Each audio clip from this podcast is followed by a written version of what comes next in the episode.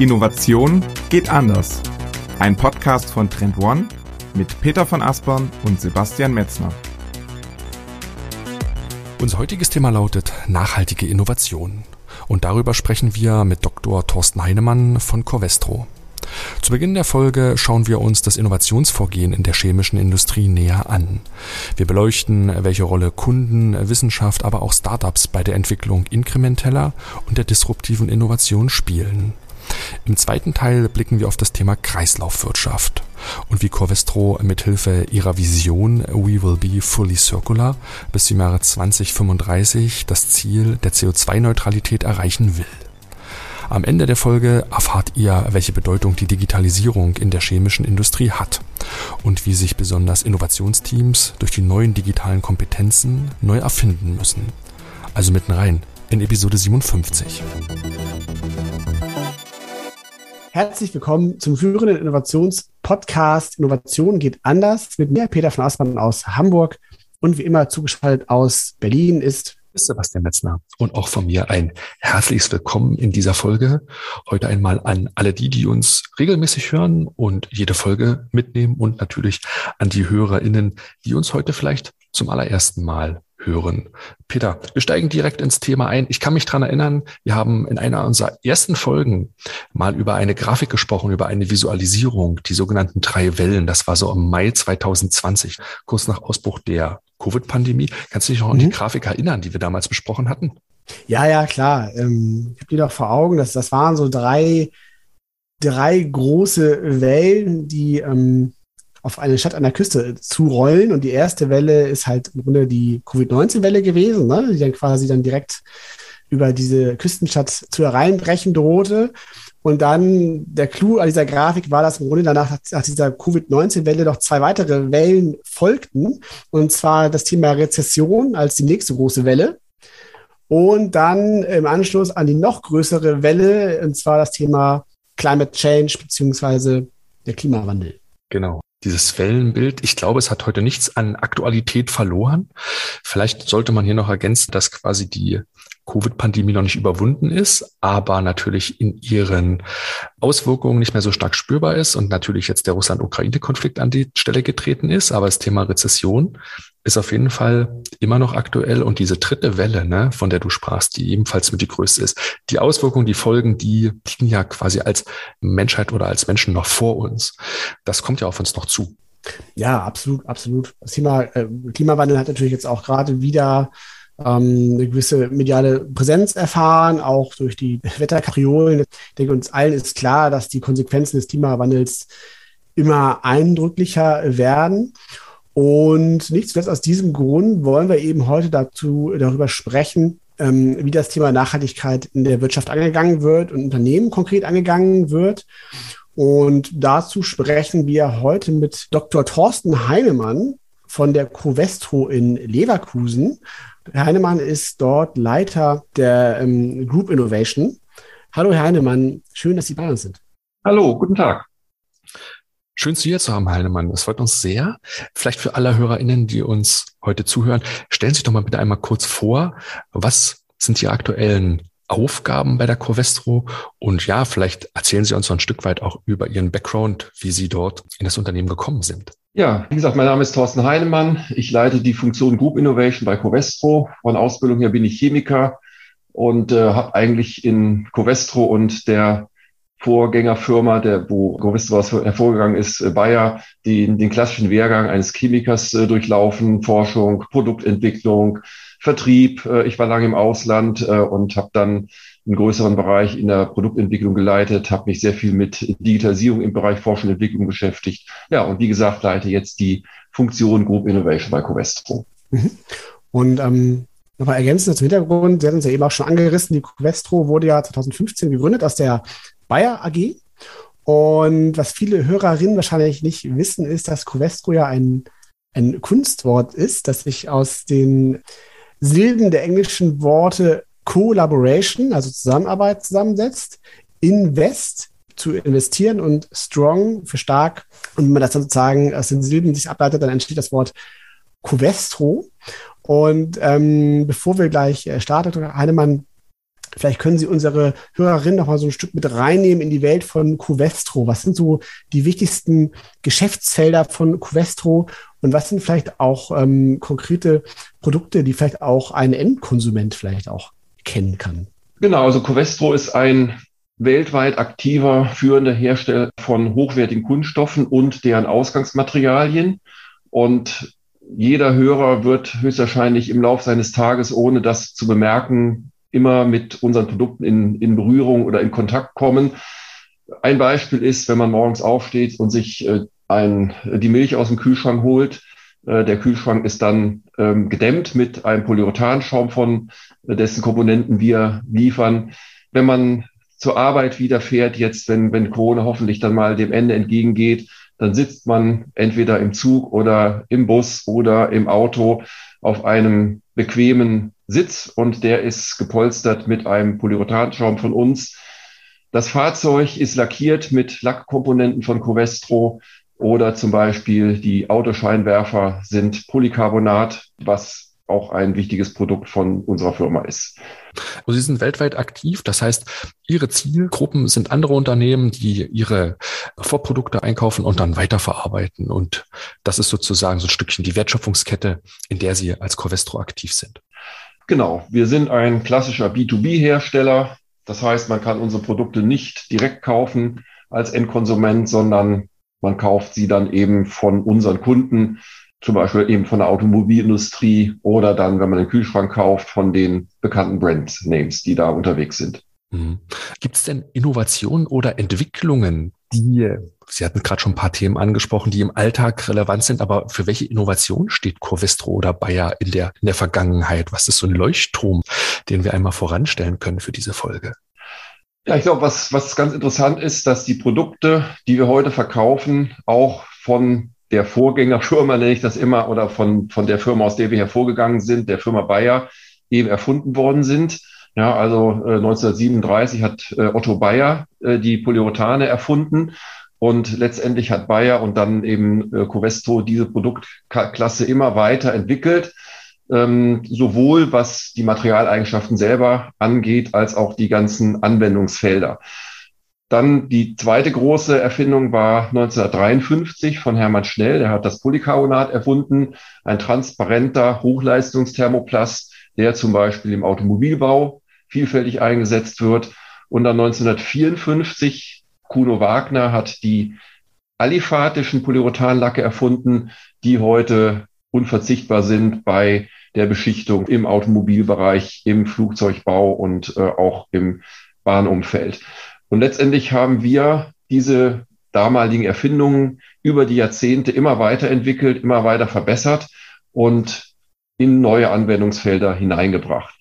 Und ein schönes Beispiel, ja, dass also auch ein Material wie das Polyurethan, was eben wie gesagt 1937 erfunden wurde, immer noch neue Anwendungsfelder findet, ist jetzt ganz, ganz aktuell die Windindustrie. Ja, wir sind dabei und sind dabei auch schon sehr erfolgreich, diese Materialklasse einzusetzen im Bereich der Windindustrie zum Herstellen von immer größeren äh, Windflügeln für die Herstellung von erneuerbaren Energien. Ah, okay, okay. Das wusste ich auch nicht. Die sind ja tatsächlich ähm, gigantisch für den Ausmaßen. Ne? So, so, so große Windkrafträder äh, sind ja ähm, über, weit über 100 Meter hoch inzwischen, ne? wenn man die die äh, Flügel mit dazu nimmt, das ist, das ist tatsächlich äh, gigantisch. Sebastian, wir hatten ja in den letzten Monaten äh, viele Gelegenheit, ähm, in die Innovationsaktivitäten unterschiedlichster Unternehmen reinzuschauen. Also ich denke an Henkel, Airbus, Spiegel oder auch Vitra und heute Cuvestro. Und vielleicht zum Start mal eine ganz allgemeine Frage. Ähm, wie innovieren Sie bei Cuvestro? Was sind vielleicht auch die Besonderheiten Ihrer Branche in Bezug auf Innovation? Genau, also da würde ich mehrere Bereiche erstmal auseinanderhalten. Einmal, ich hatte ja gesagt, wir sind in vielen Märkten und Anwendungen unterwegs und natürlich treten wir da gegen Wettbewerbsmaterialien an, die ähnliche Märkte adressieren. Das heißt, wir müssen natürlich in unseren Kernanwendungen permanent unsere Produkte verbessern, zum Beispiel leichter machen, beständiger machen oder ich hatte über den Bereich Kühlung äh, gesprochen. Das heißt, wir müssen permanent äh, die Dämmeigenschaften unserer Materialien verbessern. Ja, das heißt, diese klassische kundengetriebene, inkrementelle Innovation in unseren Kerngeschäften. Der zweite Bereich ist der, der die gesamte chemische Industrie jetzt umtreibt. Das ist das Thema Nachhaltigkeit und Kreislaufwirtschaft. Allen ist klar, das Zeitalter der fossilen Rohstoffe geht dem Ende entgegen. Das ist ein Thema, was wir sehr intensiv als Covestro jetzt begleiten. Ja, wir haben in der Vision formuliert, we will be fully circular. Ja, und das heißt, wir werden auf dem Weg nach vorne auf die klassischen Rohstoffquellen wie Erdöl verzichten müssen. Was uns auch umtreibt, ist natürlich, dass die chemische Industrie eine energieintensive Industrie ist. Ja, das heißt, hier müssen wir auf dem Weg nach vorne auf andere Energiequellen umsteigen, auf erneuerbare Energie und natürlich parallel das begleiten, dass unsere Produktionsprozesse weniger Energie verbrauchen. Und in dem Kontext, in dem Zusammenhang hat Covestro ein sehr ambitioniertes Ziel bereits formuliert. Wir werden bis 2035 als Firma klimaneutral sein. Mhm. mhm. Mit welchen Zielvorhaben gehen Sie so an die Innovationsthemen heran? Wenn Sie zum Beispiel jetzt sagen, bei uns spielt das Thema inkrementelle Innovation eine große Rolle. Wie muss man sich das bei Ihnen in der Praxis vorstellen? Weil das ist von außen betrachtet natürlich für uns als, als Nicht-Chemiker wie so eine kleine Blackbox. Vielleicht helfen Sie uns mal dabei, diesen Stück weit aufzumachen, wenn Sie jetzt so eine inkrementelle Innovation planen. Wie sieht das aus? Wie sehen die Ziele so aus? Wie, wie nähern Sie sich diesem Thema? Im Bereich der inkrementellen Innovation ist auf jeden Fall der Kunde oder die Summe der Kundenanforderungen immer der beste Innovationstreiber. Ja, man muss sich das ja so vorstellen, wir bedienen ja sehr unterschiedliche Industrien. Ich hatte ein paar äh, erwähnt, Automobilindustrie, die Bauindustrie, die Möbelindustrie und so weiter und so fort. Und wir können natürlich nicht in allen Endmärkten Experten sein, sondern das sind ja unsere Kunden. Das heißt, unsere Kunden kommen aus ihren Absatzmärkten und stellen an uns Anforderungen. Ja, zum Beispiel, ich nehme jetzt mal den Bereich der Möbelindustrie, ja, dass Kunden, die Endkunden haben Anforderungen jetzt an den Komfort eines Möbelstückes. So, und unsere Leistung ist es dann, diese Kundenanforderung der das eben im Sinne einer Beschreibung von Haptik oder Feeling, was der, der, was der Endkunde eben möchte, uns beschreibt. Und unsere Leistung ist es, das dann in Technologie zu übersetzen. Erstmal natürlich in Chemie und dann aber auch, wie wir dann unsere Produkte bei unseren Kunden verarbeiten. Ja, und das ist im Bereich der inkrementellen Innovation immer die beste Quelle, ja, dass der Kunde uns letztendlich beschreibt, was er für seine Endkunden benötigt. Ja, und das ist die Leistung unserer Ingenieure und Chemiker, diese Übersetzungsleistung zu machen. Ja, also ein reelles, ein makroskopisches Problem dann in Molekülstrukturen und deren Verarbeitung zu übersetzen. Und wenn wir noch mal ein Stück weiter schauen, jetzt in Richtung Innovation, ähm, vielleicht auch in Richtung Horizont 2 oder 3, gibt es dann da auch so Themen, wo Sie sagen, dass Sie da einen eigenen Vorausschau beziehungsweise Früherkennungsprozess haben, um auch ja aus der Covestro heraus Innovationspotenziale aufzudecken, also rein jetzt vielleicht auch über rein akademische Forschungsfragen hinaus, dass sie dann auch schon schauen, okay, wie können sie sozusagen das sicherstellen, auch dann ein Stück weiter zu denken als die Kunden ihrer Kunden, wenn sie so wollen? Wir setzen da unterschiedlichste Quellen ein. Ja, also das heißt, ähm, ein wichtiges Mittel ist natürlich, dass wir schauen in unseren Arbeitsfeldern, was tut sich in äh, der Start-up-Landschaft, ja, weil das ist manch, kann manchmal ein guter Indikator sein, gerade wenn es dann in Schnittbereiche geht, äh, zum Beispiel bei der Digitalisierung, ähm, was auch ein sehr guter Indikator ist, äh, in der Tat, äh, wenn wir in die Grundlagenforschung schauen, ja, was tut sich im universitären Bereich, da haben wir ein breites Netzwerk, was wir uns anschauen. Und natürlich gibt's äh, das ein oder andere äh, Tool auch, was wir uns anschauen, äh, um eben Trends ähm, vor allen Dingen dann auch mit digitalen Methoden aufzuspüren. Was man aber aus unserer Erfahrung sagen muss, in der Tat, trotz dieser, dieses breiten Screenings ist nach wie vor der Kunde tatsächlich das beste Instrument, um diese, diese Themen äh, aufzuspüren. Was jetzt neuerdings vor allen Dingen in Europa stark dazukommt, ist natürlich die Regulatorik. Jeder hat schon mal vom Green Deal gehört, ja, der sich auch für die chemische Industrie stark auswirken wird. Ja, das heißt, man schaut sich hier ähm, im Rahmen der sogenannten Chemical Strategy for Sustainability viele Themen jetzt an. Das wird die Regulatorik, die uns sehr stark beeinflusst, auf dem Weg nach vorne sehr stark beeinflussen. Und daraus werden sich sicherlich auch sehr interessante und spannende Ableitungen für Forschung und Entwicklung und Innovation dann auffinden lassen. Und an dieser Stelle ein kurzer Hinweis auf unsere Cloud-Lösung, den Trendmanager, den ich euch schon einige Male hier im Podcast vorstellen durfte. Der Trendmanager ist das strategische Werkzeug für eure Innovationsarbeit und hilft allen Innovationsverantwortlichen bei der Digitalisierung von Innovationsprozessen. Mit dem Trendmanager habt ihr den Vorteil, eure eigenen Trendradare erstellen zu können und damit ihr die Trends nicht mehr aufwendig identifizieren müsst und wirklich Zeit spart, haben wir den gesamten Content bereits für euch in das Tool getan. Ihr habt Zugriff auf über 17 Megatrends, über 109 Makrotrends und 48.000 Mikrotrendbeispiele und gemeinsam mit euren Teams könnt ihr all diese Trends gemeinsam auswählen und nach verschiedenen Kriterien auch bewerten. So entsteht Schritt für Schritt euer unternehmenseigener Trendradar. Als Orientierungsgeber ist der Trendradar das wichtigste Werkzeug im Umgang mit Trends und das spiegeln uns auch eine Vielzahl von unseren Kunden wie BMW, Stiel oder Cardex. Ihr könnt den Trendmanager jetzt im vollen Funktionsumfang 14 Tage lang testen.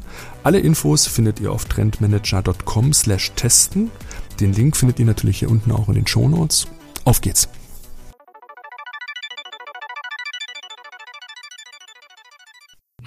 Weil das Interessante ist ja schon, dass Sie sagen, ein großer Anteil Ihrer Arbeit sind inkrementelle Innovationen. Die vorhandenen Materialien, Verfahren, Technologien effizienter, besser, flexibler, leichter, all diese Eigenschaften, die man da hinzufügen kann. Ne? Das ist ähm, ja auch ein ganz, ganz kleiner Detaillierungsgrad, auf dem man da so oben ist. Von den Feldern, von denen Sie noch sprachen, nämlich das ganze Thema Nachhaltigkeit, Kreislaufwirtschaft, das ganze Thema regenerative Energien.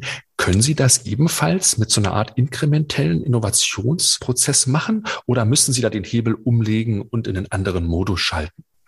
Genau, wir haben das auch genauso strukturiert. Ja, das heißt, wir haben in unserer Firma dieses Thema der inkrementellen Innovation ist sehr dicht an unseren Geschäftseinheiten. Covestro hat im Moment sieben Geschäftseinheiten, die die unterschiedlichsten Anwendungen und Märkte bedienen. Dort äh, ist der Bereich der inkrementellen Innovation hauptsächlich verortet.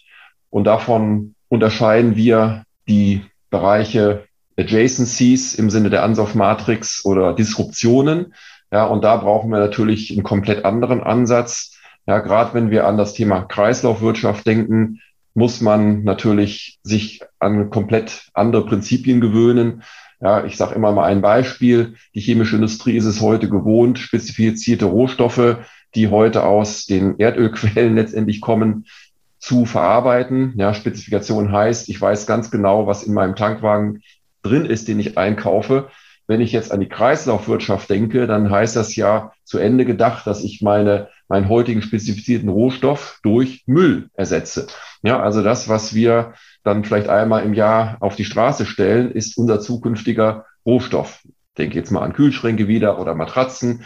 Ja, und äh, da kann man sich natürlich gut vorstellen, bildlich vorstellen, dass dieser Rohstoff nicht spezifiziert ist. So, das heißt, wir als chemische Industrie müssen uns an komplett neue Quellen gewöhnen. Und dafür brauchen wir natürlich Kompetenzen, die wir heute entweder nur begrenzt selber haben, die wir uns jetzt aufbauen müssen oder wo wir Partnernetzwerke brauchen, die dann solche Kompetenzen mitbringen. Ja, das heißt, hier ist die Art, wie wir Forschungs- und Entwicklungsprojekte betreiben, eigentlich eine komplett andere.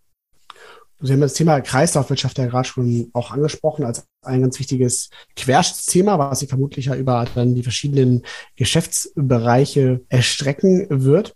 Und ähm, kann man dann erwarten, quasi, dass wenn Sie zukünftig ja auch dann auf andere Rohstoffe setzen, die dann vielleicht auch ähm, durch Recycling entstehen, werden daraus dann auch neuartige Werkstoffe dann äh, resultieren, die dann, ich sage jetzt mal zum Beispiel im Jahr 2030 dann auch in unserem äh, Alltag Einzug erhalten? Das ist eine sehr gute Frage. Im Moment ist es so, dass wir da letztendlich unterschiedliche zeitliche Abschnitte sehen. Was wir im Moment hauptsächlich machen, und das ist natürlich das, was den Kunden im Moment am liebsten ist, das sind sogenannte Drop-in-Solutions. Das sind auch die tatsächlich die ersten kommerzialisierten Produkte, die wir in dem Bereich haben. Ja, das heißt, wir kaufen jetzt schon zum Beispiel biobasierte Rohstoffe für unsere Großanlagen ein und dann haben wir sogenannte massenbilanzierte Produkte, Zum Beispiel unser, eines unserer größten Produkte ist das sogenannte polymere MDI. Das ist eine Komponente, um Schäume herzustellen. Ja, und diese Produkte bieten wir heute schon in einer nachhaltigen Variante an. Und für den Kunden bedeutet dies, dass er keinerlei Veränderung in seinem Produktionsprozess haben wird. Wenn ich natürlich weiter nach vorne denke, kann es durchaus sein, ja, wenn ich tatsächlich dann mal Abfallprodukte verarbeite, dass die Produkte, die dann in diesen Prozessen entstehen, von den Eigenschaften von den heutigen abweichen. Das heißt, dann müssen unsere Kunden natürlich auch in ihrer Kette neue Produktentwicklungen vielleicht vornehmen, um dann sich an diese neuen Gegebenheiten anzupassen. Ja, das heißt, äh, hier sehen wir ganz klar ein, ein schrittweises Vorgehen. Ja, erst einmal dieses sogenannte Drop-in und dann weiter nach vorne sicherlich äh, eine weitergehende Veränderung auch über die Rohstoffbasis dann in der gesamten Wertschöpfungskette. Und wenn wir nochmal bei neuen Materialien im Jahr 2030 bleiben, gibt es denn irgendwas, was sehr, sehr stark disruptiv ist? Ne? Also damals, als weiß ich nicht, äh, das Glas erfunden worden ist, gibt es denn irgendeinen Werkstoff vielleicht in Zukunft, der vielleicht so eine ganz neue Materialklasse zukünftig aufmacht? Oder besteht es im Grunde die Herausforderung auf der Innovationsebene darin, die bestehenden Kunststoffe jetzt in das nachhaltige Zeitalter zu überführen? Das ist im Moment der Schwerpunkt unserer Arbeiten. Sie sagen jetzt 2030. 2030 klingt natürlich erstmal lange hin, aber wenn man in der Dimension von Großanlagen denkt, ja, und Covestro ist weltweit, ja, nur mal eine Größenordnung zu sagen, wir, wir haben 50 Standorte, äh, wir betreiben auf allen Kontinenten sogenannte World-Scale-Anlagen und wenn man sich einfach dort die Investitionszyklen anschaut, sind acht Jahre eine sehr kurze Zeit. So, das heißt, äh, das eine ist ja, dass ich eine Idee im Labor- und Technikumsmaßstab habe. Und da kann man sicherlich mit der einen oder anderen spannenden Disruption auch rechnen. Aber wird die 2030 schon in einem World-Scale-Maßstab zur Verfügung stehen? Höchstwahrscheinlich nein. Ja, weil einfach, ja, wir müssen ja durch Genehmigungsverfahren gehen. Wir müssen dann irgendwann mal in Stahl und Eisen das alles umwandeln. Ja, und das ist in der chemischen Industrie ein langfristiger Prozess. Ja, aus eigener Erfahrung wissen wir, wirklich disruptive Innovationen brauchen mindestens 10 bis 15 Jahre, bis sie wirklich großflächig in Märkten dann auch wieder auffindbar sind. So, das heißt, im Jahr 2030 sehe ich jetzt, wenn wir über diese nachhaltigen Materialien reden, eher diese, mehr diese Drop-in-Lösungen und sicherlich dann erste spannende Skalierungen von Recycling-Lösungen. Jetzt müssen Sie uns mal ganz kurz erklären, was Drop-in im Kern ist. Ja, Drop-in heißt, ähm, dass wir kaufen heute Rohstoffe ein. Also ich nenne mal eine typische Chemikalie, die wir einkaufen im großen Volumen. Das ist Toluol. Ja, ähm, und äh, dieses Toluol kann ich eben aus einer klassischen Herstellungsroute aus Erdöl gewinnen. Ja, das wird dann in großen Crackern wird das äh, hergestellt äh, und dann destilliert. Und es gibt aber parallel mittlerweile Anbieter, die das aus nachhaltigen Quellen, ja, zum Beispiel, äh, was eine gute Quelle ist, äh, sind Öle und Fette aus der Lebensmittelindustrie, die nicht mehr verwendet werden können und die normalerweise verbrannt werden müssten. Oder es sind natürlich auch biobasierte Rohstoffe, die dann eben zu so einer Chemikalie führen. Drop-in heißt von der Spezifikation, also von der Produkteigenschaft, unterscheiden sich diese Produkte überhaupt nicht chemisch. Ja, sie haben einen kleinen Unterschied. Ja, sie haben sozusagen ein anderes Isotopenverhältnis beim Kohlenstoff. Aber das ist ein Detail, das hier nicht relevant ist. Aber letztendlich heißt es, aus Sicht des Kunden, er merkt keinen Unterschied. Ja, er kann diesen, dieses nachhaltige Produkt genauso einsetzen wie das fossilbasierte. Ja, und das ist der besondere Charme, ja, dass man eben so schrittweise das Produktportfolio transformieren kann, ohne dass der Kunde etwas tun muss. Wie gesagt, das wird nicht reichen, weil der Kunde hat auf der einen Seite möchte er jetzt seinen Carbon Footprint, den er sich mit unserem Produkt einkauft, verringern. Ja, aber auf der anderen Seite hat er ja am Ende des Lebenszyklus des Produktes, also der Konsument möchte die Matratze nicht mehr haben und bringt sie heute zum Sperrmüll oder stellt sie auf die Straße. Das geht in Zukunft nicht mehr. Das wird irgendwann verboten sein. Das heißt, da muss dann unser Kunde dafür sorgen, dass diese Matratze wieder ordnungsgemäß entsorgt wird. Ja, und da kommt dann unsere Technologie zum Beispiel ins Spiel, ja, dass wir ihm dabei helfen, die ursprünglich eingesetzten Rohstoffe in dieser Matratze wieder zurückzugewinnen und in den Kreislauf zurückzuführen. Ja, das heißt, wir haben letztendlich einmal dieses Thema Drop-in auf der Rohstoffseite und wir müssen uns natürlich um das Ende des Lebenszyklus von Kunststoffen kümmern. Und das kommt dann im Rahmen der Kreislaufwirtschaft quasi dann zu Ihnen zurück. Und jetzt müssen Sie sich quasi um diese Schließung dieser Kreislaufe kümmern und rücken, auch wenn ich es richtig verstanden habe, dann in die Rolle des Wiedereinkäufers, weil das eigentlich dann Ihre Materialien sind, mit denen Sie dann in der zweiten Schleife dann wieder in den Kreislauf gehen würden. Genau, chemische Industrie da unsere Kompetenz wieder einzubringen. Spielen da dann auch die Aktivitäten im Bereich Venture Capital von Questro eine Rolle? Also im Grunde dann auch nach Startups ähm, Ausschau zu halten, die da entsprechend dann auch neue Fähigkeiten mit einbringen, die dann zukünftig in dieser neuen Wertschöpfungskette erforderlich sein werden? Die können da sicherlich auf dem Weg nach vorne eine Rolle spielen. Sie tun das im Moment noch nicht, weil die Landschaft da aus unserer Sicht zwar sehr divers ist, aber noch nicht die richtige Relevanz für uns als Firma hat. Was für uns deutlich relevanter ist, sind im Moment eher Kooperationen im Bereich der, der Hochschulen, ja, die uns dabei helfen, ja, weil wir teilweise noch sehr stark in der Grundlagenentwicklung sind und natürlich in Bereichen, wo schon andere Firmen im industriellen Maßstab unterwegs sind. Ja, zum Beispiel eben, ja, nehmen wir das ganz konkret. Wie komme ich denn eigentlich an bestimmte Abfallströme ran?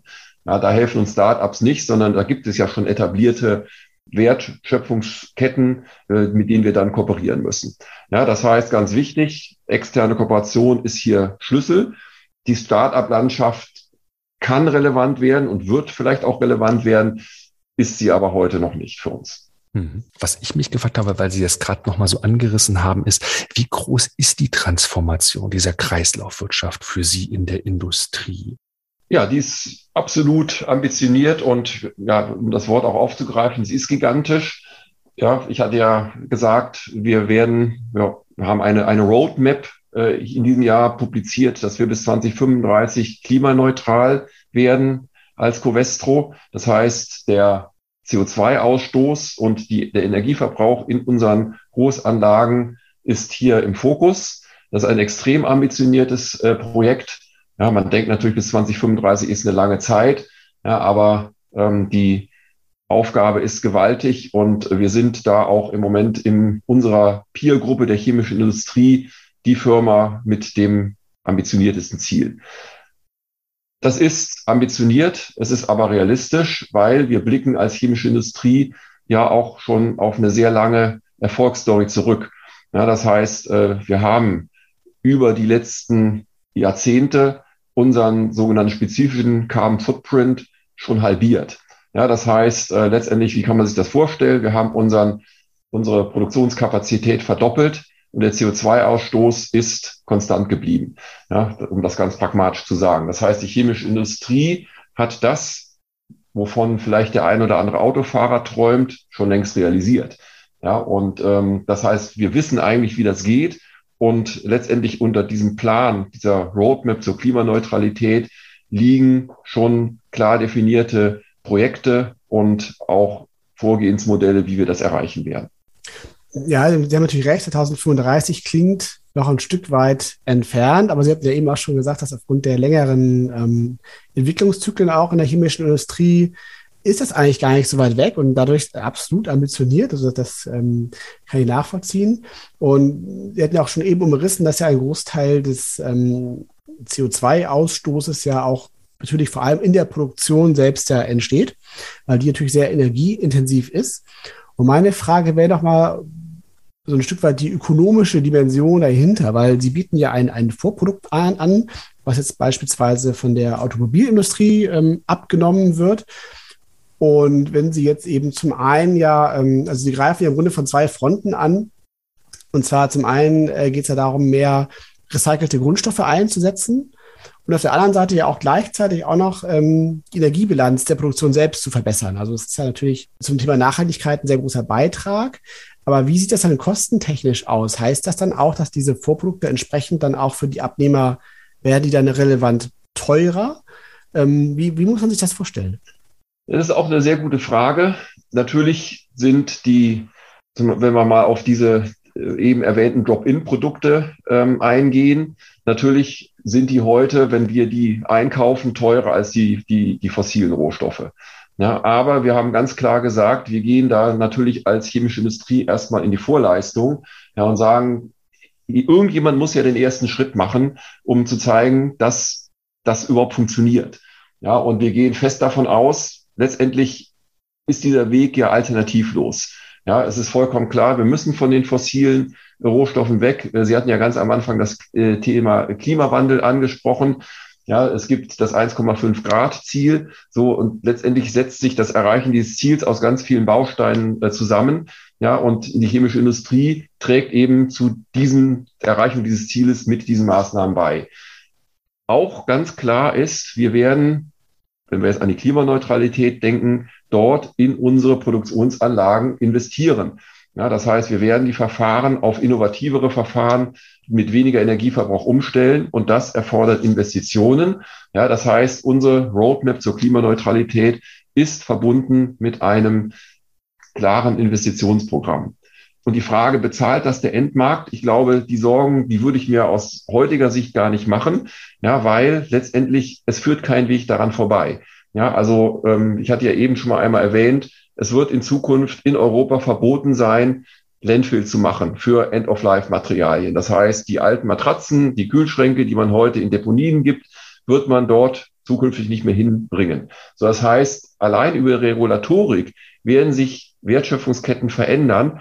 Und das heißt, am Ende, in dem Moment, wo ich sage, ich habe dieses Produkt, was der Endkonsument braucht, ein Kühlschrank, eine Matratze, ein Sofa, ein Auto, dann werden sich diese Wertschöpfungsketten transformieren und müssen natürlich am Ende wieder vom Konsumenten bezahlt werden. Ja, das heißt einfach, weil dieser Weg nach vorne keine Alternative hat, würde ich mir im Moment über die Finanzierung dort letztendlich über die Wertschöpfungskette auch gar keine Sorgen machen. Aber ganz klar, wir als Covestro sind hier Vorreiter, ja, und äh, haben auch ganz klar dieses Commitment ja, über die Finanzierung dieser Klimaneutralitäts-Roadmap äh, auch diese, die, diese Bestätigung schon gegeben. Mhm. Nehmen Sie uns vielleicht noch mal so ein bisschen mit in diese Regulierung, weil ich habe mich auch gefragt in der Vorbereitung, wie beginnt dieser Regulierungskreislauf? Wird dann festgeschrieben, wie viel Prozent von Rezyklat, also Sekundärrohstoffe, zukünftig eingesetzt werden müssen? Wie beginnt diese Regulierung sich aufzubauen? Und über welche Zeitraume sprechen wir hier? Weil also es ist ja eine große Rahmenbedingung für Innovationsvorhaben. Genau, also es gibt da verschiedene Initiativen die diskutiert werden. Ja, und für uns ist natürlich als global agierendes Unternehmen ist die Komplexität, dass wir unterschiedlichste Regularien in den unterschiedlichen Regionen haben. Ja, aber sicherlich äh, an vielen Stellen äh, ist Europa da äh, vorne. Und es gibt eben verschiedene Gesetzesinitiativen oder regulatorische Initiativen, die auf dem Weg nach vorne dann auch Anteile an Sekundärrohstoffen zum Beispiel vorschreiben können.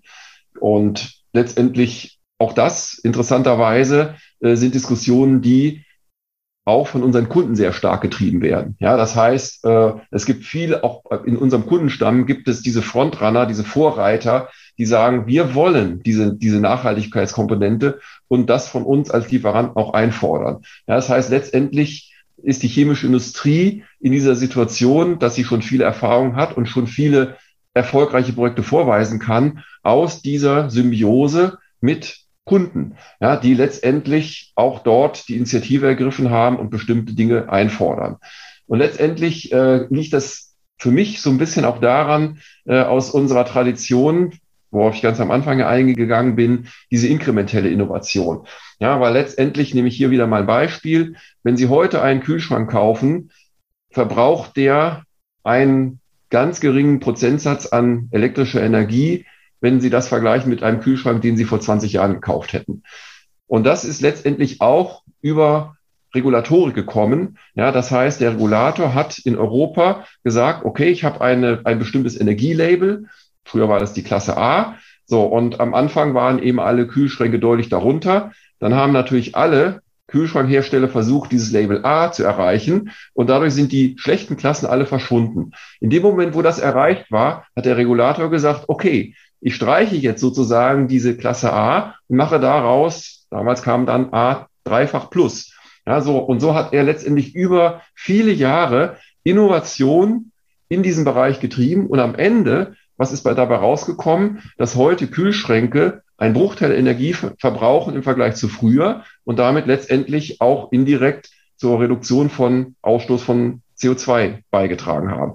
So, und letztendlich ist das, das ein ähnliches Prinzip, ja, dass natürlich jetzt Kunden zu uns sagen, so, wir wollen einen höheren Anteil von nachhaltigen Rohstoffen in unseren Produkten haben. Lass uns direkt beim Design von neuen Produkten darüber reden, wie mache ich die denn zukünftig recycelbar? Ja, das heißt, letztendlich treibt immer diese Zusammenarbeit in der Wertschöpfungskette diese Innovation, ob das inkrementelle oder diese disruptive Innovation ist, voran. Und an dieser Stelle ein ganz kurzer Hinweis auf unser neues Format Ask Us Anything, das wir im Mai gestartet haben. Im Mittelpunkt von Ask Us stehen eure Fragen und Herausforderungen rund um die Themen Trends, Innovation und Zukunft. Denn wir werden immer wieder gefragt, wie zum Beispiel InnovationsmanagerInnen die wichtigsten Stakeholder ihres Unternehmens besser mit einbeziehen können. Eine sehr wichtige Frage ist auch, mit welchen KPIs sollten Innovationsverantwortliche arbeiten? Oder wie kann die Methodik der Innovationsfelder genutzt werden, um mehr disruptive Ideen im Ideation-Prozess zu erstellen? Um diese Fragen zu beantworten, nutzen wir unser Wissen aus über zehn Jahren Innovationsberatung und geben euch konkrete Tipps und wertvolle Impulse, die euch bei der Lösung weiterhelfen. Egal, ob ihr am Anfang bei der Arbeit mit Trends steht oder bereits fortgeschritten in der Umsetzung seid, jede Frage ist es wirklich gestellt und auch beantwortet zu werden. Das Format ist full remote und wird von uns per Zoom durchgeführt. Anmelden könnt ihr euch unter trendone.com slash askus den Link findet ihr hier unten auch in den Show Notes. Und nun wieder zurück in den Podcast.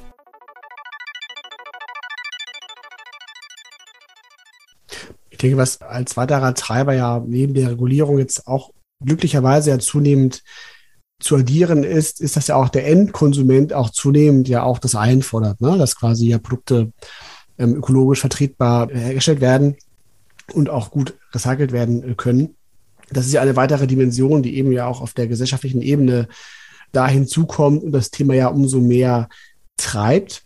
Hm, ich würde gerne aber nochmal auf einen, einen, einen dritten Layer zu sprechen kommen, weil wir haben jetzt ja eben schon gesprochen über das Thema Einsatz von äh, recycelten Rohstoffen. Wir haben gesprochen über das Thema Recycling selber, also Kreislaufwirtschaft. Und ähm, ein weiteres Thema ist ja auch der digitale Layer. Wir hatten ja auch ähm, jetzt gerade vor kurzem mit ähm, IBM gesprochen und da ging es auch um das Thema Quantum Computing und da war digitale Chemie ein ganz großer Use Case, um entsprechend ja auch zukünftig ähm, ja, neue Materialien über den digitalen Weg zu entwickeln und nicht mehr über die klassische äh, Laborverprobung und gleich im ersten Schritt. Sehen Sie das Thema auch für sich bei Covestro als einen weiteren relevanten Treiber? Also auf jeden Fall das Thema Digitalisierung ist ein Bestandteil unserer Strategie. Und unser Vorstandsvorsitzender Marco Steilemann hat vor einigen Jahren mal ein sehr schönes Statement gemacht. Everything which can be done digitally will be done digitally. Ja, und äh, das ist so ein sehr schöner North Star, wie ich ihn nenne, wo unsere gesamte Organisation im Moment drauf zuläuft. Für mich die wichtigste Digitalisierungskomponente oder das, die, die wichtigste Zielgruppe für die Digitalisierung ist natürlich unsere Produktion. Ja, ich hatte ja gesagt, wir produzieren weltweit in Großanlagen und dort hat Digitalisierung ein enormes Potenzial. Einfach wenn man sich überlegt, wie viele Daten denn generiert werden in Produktionsanlagen, die dann genutzt werden können, um, ich nehme mal nur ein Beispiel, die sogenannte Predictive Maintenance. Das heißt, äh, ich erkenne zum Beispiel irgendein Muster ähm, in einem, in einem Datenstrom, das mir sagt, okay, diese Pumpe, die solltest du austauschen, bevor sie kaputt ist. Ja, warum ist das so wichtig? Das teuerste in der chemischen Industrie ist der ungeplante Stillstand. Ja, das heißt, wenn eine Produktionsanlage ungeplant ausfällt, kostet das immer sehr viel Geld. Und wenn ich das verhindern kann, habe ich sehr, sehr attraktive Anwendungen für Digitalisierung. Und das ist ein Schwerpunkt unserer Digitalisierungsstrategie. Das andere ist natürlich das, was uns als Privatkonsument schon selbstverständlich ist. Das ist die Supply Chain. Ja, also äh, die Supply Chain, wenn wir beim Online-Versand kaufen, die ist heute komplett durchdigitalisiert. In der chemischen Industrie haben wir da sicherlich noch einen Weg zu gehen, weil unsere letztendlich die gesamte Supply Chain vom Rohstoff bis dann zur Auslieferung an den Endkunden deutlich komplexer ist. mit den ganzen Planungsverzweigungen, ja, und den ganzen unterschiedlichsten Verzweigungen in unseren chemischen Prozessen haben wir hier eine deutlich höhere Komplexität. Aber das ist sicher ein sehr spannendes und wichtiges Thema auch für Digitalisierung. Ähm, was, was Sie jetzt erwähnt haben, Digitalisierung von Forschung und Entwicklung, ist auch in der Tat ein Schwerpunkt bei Covestro.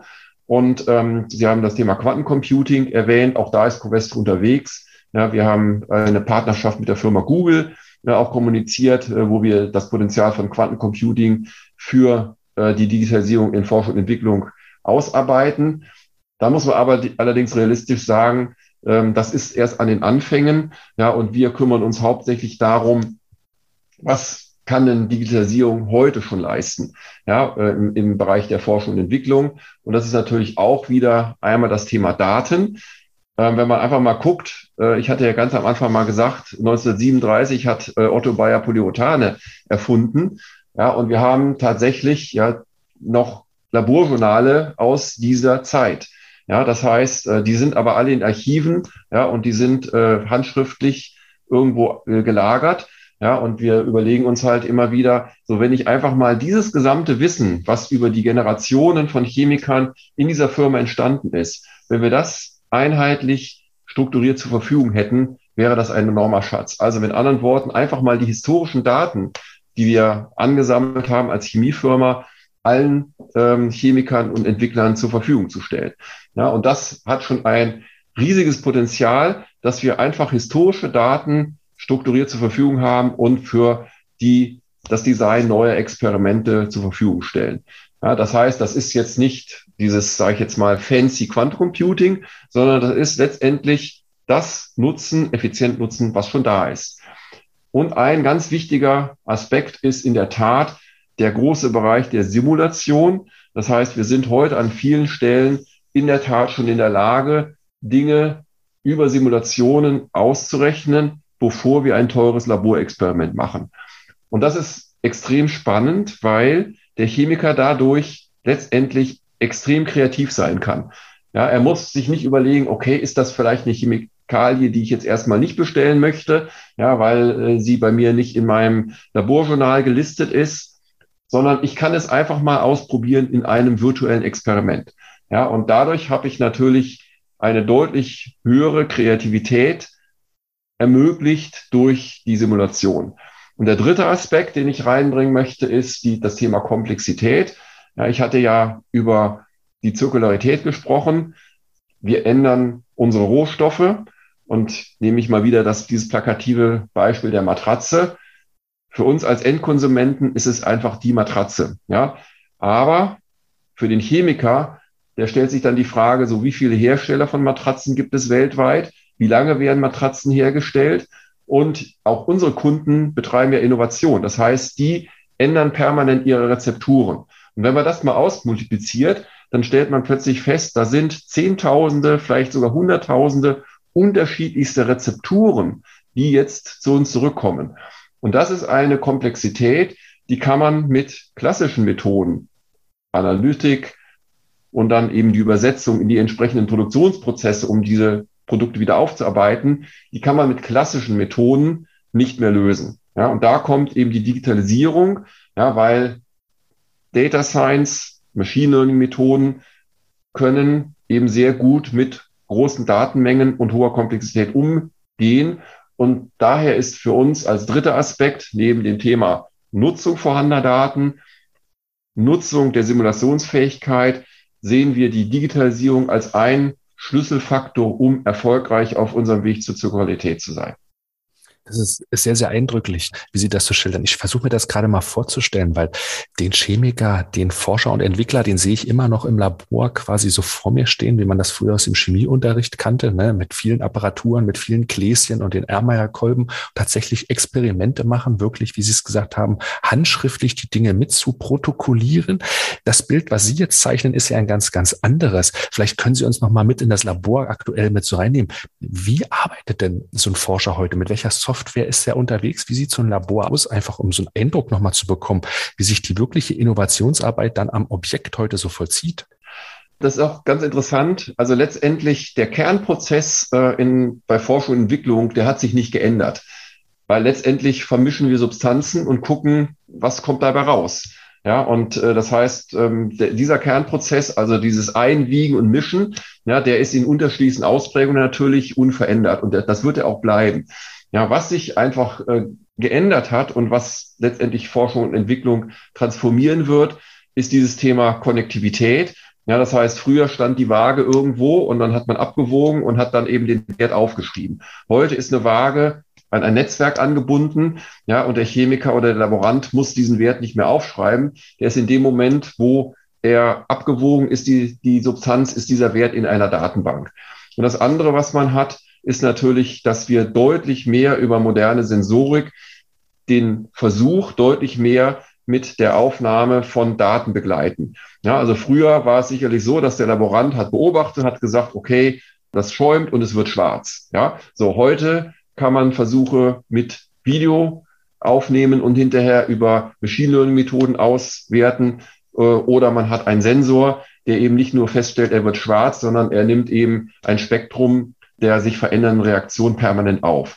Das heißt, letztendlich haben wir heute Möglichkeiten, um aus einem singulären Experiment deutlich mehr Daten zu generieren und dann letztendlich auch daraus Rückschlüsse zu ziehen. Und das ist die eigentliche Transformation, die stattfindet. Ein weiterer Trend, der sich abzeichnet, ist natürlich das Thema der Automatisierung. Ja, das heißt, das Thema Robotik. Ähm, das hat angefangen im Bereich der Materialprüfung, wo man sehr früh auf Robotik äh, gesetzt hat. Ja, aber das Thema Automatisierung und Robotik, ja, das äh, greift jetzt immer weiter in andere Tätigkeiten im Laborbereich ein. Und das ist deswegen spannend, weil ich erstens bei, ich sage das mal so, langweiligen, repetitiven Tätigkeiten Fehler rausnehme und der Laborant kann sich deutlich mehr darauf fokussieren, tatsächlich zu beobachten und dann selber schon Rückschlüsse zu ziehen. Und das wird eben begleitet durch deutlich mehr Aufnahme von Daten während eines Experiments. Und das ist letztendlich das, was die Forschung und Entwicklung transformiert und weiter transformieren wird. So, und dadurch hat man eigentlich so ein sehr schönes, auch wieder synergistisches Konzept. Ja, ich habe die Daten, ich habe mehr Daten aus einem Experiment, ich habe zielgerichtete Experimente, weil ich schon vorher viele der fehlerhaften Experimente über die Simulation ausschließen könnte. Das heißt, ich kann heute deutlich schneller und ziel, zielgerichtete ähm, in allen Bereichen von Forschung und Entwicklung Produkte für die Kunden entwickeln. Mhm. Und wie wirkt sich das dann auf so ein, ein Team aus? Das frage ich mich gerade. Weil im Grunde kann man vermutlich ja sagen, dass aus der Historie heraus vor allem der Chemiker die entscheidenden Innovatoren gewesen sind. Ne? Und nun kommt ja durch diese Digitalisierung und auch diese, diese Datenmengen, die ja auch in diesen Experimenten entstehen, ja auch zunehmend diese Kompetenz, diese digitale Kompetenz hinzu. Also zum Beispiel Data Science mal als ein ähm, äh, Berufsbild oder auch, was Sie ja eben schon angerissen hatten, die Durchführung von, von digitalen Simulationen im, im, im chemischen Prozess. Ähm, das alles bringt ja auch neue Anforderungen mit sich. Wie wird dann sozusagen zukünftig so ein Forschungsteam zusammengesetzt sein? Werden die Chemiker äh, sich diese digitalen Kompetenzen aneignen müssen oder wird man entsprechend da so gemischte Teams haben und ähm, sich da anders aufstellen? Es gibt keine, sage ich jetzt mal, universelle Lösung. Es wird immer eine Mischung sein. Ja, das heißt, man wird je nach Fragestellung wird man die Teams aus unterschiedlichen Spezialisten unterschiedlicher Domänen zusammenstellen. Und ähm, was sich aber ab, abzeichnet, ist, dass natürlich äh, dieses Schlagwort Data Science mal aufgreifend, dass ja auch da eine, sage ich jetzt mal, Kommoditisierung stattfindet. Ja, das heißt, dass wo wir vielleicht vor fünf Jahren noch erstaunt waren, was möglich ist, ist heute in kommerziellen Softwarepaketen für jeden verfügbar. Ja, das heißt, viele Dinge, ja, die wir vielleicht vor fünf Jahren noch selber programmieren mussten, sind heute für jeden Chemiker auf Knopfdruck verfügbar. Ja, das heißt, ganz klar nach vorne gerichtet, werden sowohl Chemiker, aber auch die Menschen, die die Experimente selber machen, also die Labormitarbeiter, immer mehr digitale Kompetenzen, also auch zum Beispiel im Bereich Data Science haben, aber immer ergänzt werden durch Spezialisten, die letztendlich wissen, wo gerade die neuesten Trends im Bereich der Simulation zum Beispiel oder im Bereich der künstlichen Intelligenz eben anzutreffen sind. Ja, und das Entscheidende ist für mich immer letztendlich die Projektteams entsprechend dem Projektziel aus diesen unterschiedlichen Kompetenzen richtig zusammenzustellen. Und vielleicht nochmal um letztes Thema nochmal mit dem ganzen Themenkomplex Digitalisierung nochmal zu schließen. Die Blockchain zum Beispiel spielt sowas für Sie eine große Rolle, weil die Zertifikate, die Herkunftsnachweise, die Originalität der Materialien, die Eigenschaften der Materialien könnte ja über diese Technologie im Wesentlichen auch Zertifikatsanteil haben, der für Sie in der chemischen Industrie ja eine ganz, ganz große Rolle spielt. Ist die Blockchain für Sie in der Entwicklung relevant? Also wir schauen uns das Thema Blockchain natürlich an. Bisher können wir noch nicht sagen, welche Relevanz das wirklich für uns haben wird. Ja, wir haben tatsächlich in einer spezifischen Wertschöpfungskette im Bereich der Automobilindustrie auch mit externen Partner äh, Projekte, ja, wo genau dieses Thema Zertifikate äh, angeschaut wird. Nach vorne gerichtet, welche Bedeutung das aber für uns haben wird, können wir noch nicht sagen. Das liegt einfach daran, ähm, das ist ein ganz praktisches äh, Problem. Ich nehme auch wieder, weil es immer so schön greifbar und nachvollziehbar ist, das Thema Matratze. Äh, da ist es so, wir liefern unsere Rohstoffe in Tankwagen. Ja, und ein Tankwagen, da sind ungefähr 20 Tonnen Material drin. So, und jetzt nehmen wir mal an, dieses Material, dieser Tankwagen, der hätte ein, ein solches digitales Zertifikat.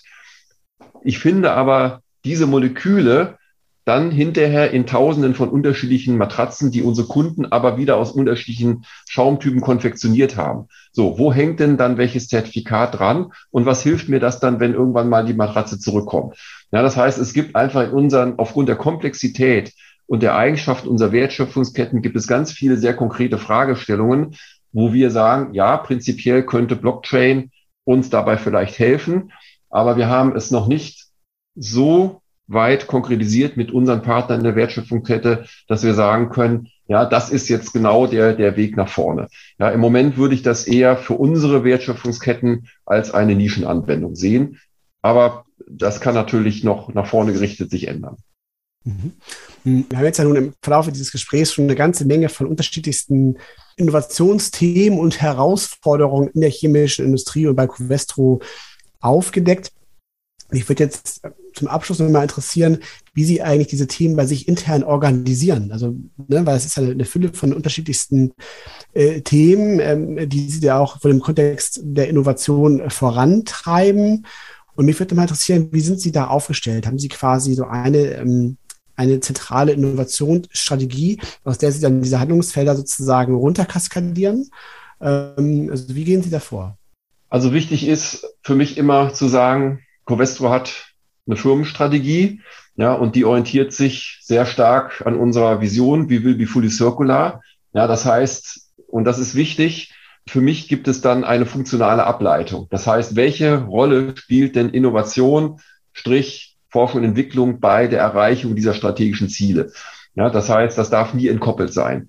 So, und letztendlich äh, leiten wir alles, was wir im Bereich der Innovation tun, immer aus unserer Firmenstrategie ab weil wir sonst natürlich irgendwo ja, diesen, diesen berühmten Elfenbein-Effekt, Elfenbeinturm-Effekt hätten, ja, den wir auf jeden Fall vermeiden wollen. Also ganz wichtig immer die Frage, wie trägt denn jedes einzelne Projekt zu unserer Firmenstrategie bei? Ja, das strukturieren wir zentral über einen Prozess. Ja, das heißt, wir haben ein Innovationsmanagement, ja, was den Innovationsprozess sozusagen besitzt und auch überprüft und kontrolliert, dass die Prozessschritte eingehalten werden. Ja, das heißt, dass letztendlich auch die entsprechenden Kennzahlen aus den Projekten eingehalten werden, um zu überprüfen, dass die strategischen Ziele auch erreicht werden. Ja, das heißt, wir haben einen zentralen Innovationsprozess, einen zentralen Prozess, der unser Portfolio eben kontrolliert, überwacht und nach vorne treibt. Ja, das, das ist äh, für mich äh, auch essentiell, damit man auch sicher ist, dass die Investition in Forschung und Entwicklung auch den richtigen Rücklauf letztendlich finanziell am Ende hat. Mhm. Also ein Teil dieses Erfolges, dieser nachhaltigen, vor allen Dingen Unternehmensstrategie und dann noch der Innovationsstrategie, ist, wie Sie es gerade so schildern, top-down. Dass Sie einen Nordstern haben, Innovationsziele, strategische Ziele, an denen das so abgeleitet wird. Auf der anderen Seite haben Sie ja gesagt, dass ganz, ganz viele von Ihren Kunden zum Beispiel an Innovationsimpulsen zu Ihnen hineinkommt. Aus dem akademischen Umfeld, Startups haben Sie erwähnt, halt so. Das heißt, ein großer Anteil ist auch bottom-up. der von unten quasi nach oben kommt. In der Mitte trifft sich das dann. Wie handhaben Sie diese beiden Punkte? Top-Down trifft auf Bottom-up. Ähm, wie gehen Sie damit um? Genau, also die, das Thema Bottom-up ist natürlich wichtig. Dieses berühmte Thema Ideation, ja, hatte ich hatte gesagt, viel kommt über Kunden, aber natürlich haben wir auch 17.900 Kollegen äh, bei Covestro, ja, und jeder hat natürlich, äh, kann Ideen haben, hat Ideen, ja, und auch da haben wir natürlich äh, Mittel und Wege, äh, dass jeder seine Ideen einbringen kann. Ja, und letztendlich managen wir das über einen klassischen Stage-Gate-Prozess. Ja, das heißt, wir haben einen hoffentlich immer gut gefüllten Trichter am Anfang, wo über verschiedene Wege eben die Ideen reinkommen, ob vom Kunden ja, oder über äh, In-house-Tools, wo jeder seine Ideen platzieren kann. Ja, und letztendlich dieser Kreuzungspunkt, den Sie genannt haben, also wo, ähm, wo trifft sich Top-Down versus Bottom-up, ist dann immer äh, in dem Stage-Gate-Prozess, ja, bei einem bestimmten, bei einer bestimmten Entscheidung, ja, und meistens natürlich da, wo es dann teuer wird. Ja, und teuer wird es in der chemischen Industrie natürlich immer dann, wenn ich mir überlege, gehe ich jetzt in die Kommerzialisierung, das heißt, baue ich eine Produktionsanlage. Das heißt, spätestens da muss dieser Testpunkt stattfinden. Ja, passt das zu meiner Strategie? Passt das zu den, den Strategien der Geschäftseinheiten oder sozusagen zu unserer Vision? Ja, und da haben wir, glaube ich, einen sehr eleganten Punkt gefunden, wo wir da diese Brücke zwischen sehr vielen Ideen am Anfang äh, des, des Innovationsprozesses versus ähm, unserer, unserer Vision eben finden können. Und können Sie uns mal so, einen, so einen Einblick geben in die Skalierung? Wie viele Innovationsprojekte, Innovationsvorhaben fahren Sie aktuell, um da mal so eine Größenordnung zumindest grob zu kennen? Ja, also ist immer schwierig, ähm, weil es gibt natürlich unterschiedliche Ausprägungen von Projekten. Ähm, teilweise ähm, ist ja auch eine, eine leichte Kundenanpassung, wird im Rahmen eines Projektes gemacht. Ja, deswegen ist die Zahl relativ äh, wenig aussagekräftig. Ja, aber äh, wir sind hier sicherlich im vierstelligen Bereich unterwegs, global. Ja.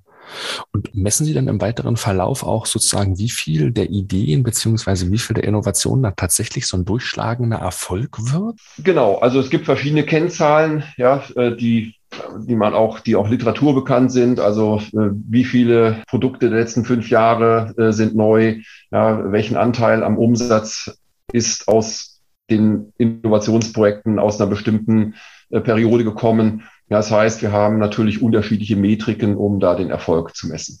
Weil das habe ich mich nämlich gerade gefragt, von den von anfangs von Ihnen äh, erwähnten Punkten Kreislaufwirtschaft, erneuerbare Energien. Das heißt ja, ein zunehmend größerer Anteil und vielleicht 2035 ist der komplette Umsatzanteil eigentlich aus Innovationsvorhaben der letzten drei bis fünf bis zehn Jahren herauszuschöpfen. Das heißt, Sie müssen ja Ihre Produktpalette von den, von den Füßen auf den Kopf quasi stellen. Genau, und deswegen ist sicherlich ein Kriterium, ich hatte ja gesagt, diese im Stage-Gate-Prozess, diese Gate-Entscheidungen, ja, und was wir mehr und mehr natürlich da einführen, sind diese Nachhaltigkeitskriterien. Ja, wir orientieren uns da auch an den Nachhaltigkeitskriterien der Vereinten Nationen. Ja, und das sind äh, jetzt Kriterien, die wir in jedem Projekt äh, prüfen und natürlich da auch Zielgrößen haben, wo im Lauf der Zeit äh, sich unser Forschungsentwicklungsportfolio hin entwickeln wird. Mhm. Ich würde mal als ein, also als einen ganz zentralen Punkt Ihrer Innovationsstrategie die Bedeutung dieses Nordsterns mal interessieren. Das hatten Sie ähm, jetzt auch schon mehrfach ähm,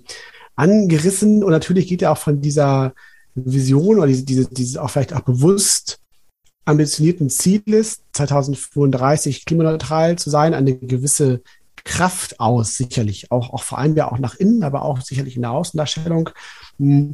Was, was glauben Sie oder was haben Sie für ein Gefühl, was hat das verändert, ähm, vielleicht auch in der Art und Weise, wie Sie innovieren?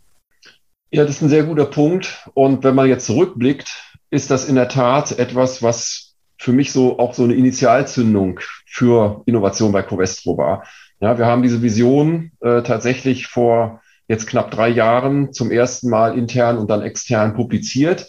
Ja, und das hat äh, tatsächlich äh, intern eine Innovationswelle ausgelöst. Ja, weil natürlich viele Menschen in der Firma schon jahrelang über das Thema Recycling nachgedacht haben, über das Thema Nachhaltigkeit nachgedacht haben, weil die Kunden gefragt haben. Ja, und wir oft gesagt haben, ja, äh, lieber Kunde, wir hören dich, aber eigentlich haben wir noch nicht dieses übergeordnete Konzept. So, dann ist Covestro mit dieser Vision publik gegangen, nach intern und extern. Und da, das war für mich wie so ein, ein Befreiungsschlag, ja, weil auf einmal alle aufgefordert und eingeladen waren, Vorschläge zu machen, Projekte zu starten. ja, und dann eben in diesen Innovationsprozess reinzugeben. Ja, und wenn man sich heute anschaut, wo wir tatsächlich stehen, ja, wo, in welcher, in wie kurzer Zeit wir schon tatsächlich etliche Verfahren jetzt in die großtechnische Skalierung gebracht haben, muss man sagen, ja, dieser Nordstern, ja, diese Vision war tatsächlich ähm, ein, ein wirklich transformatives Element für unsere Firma.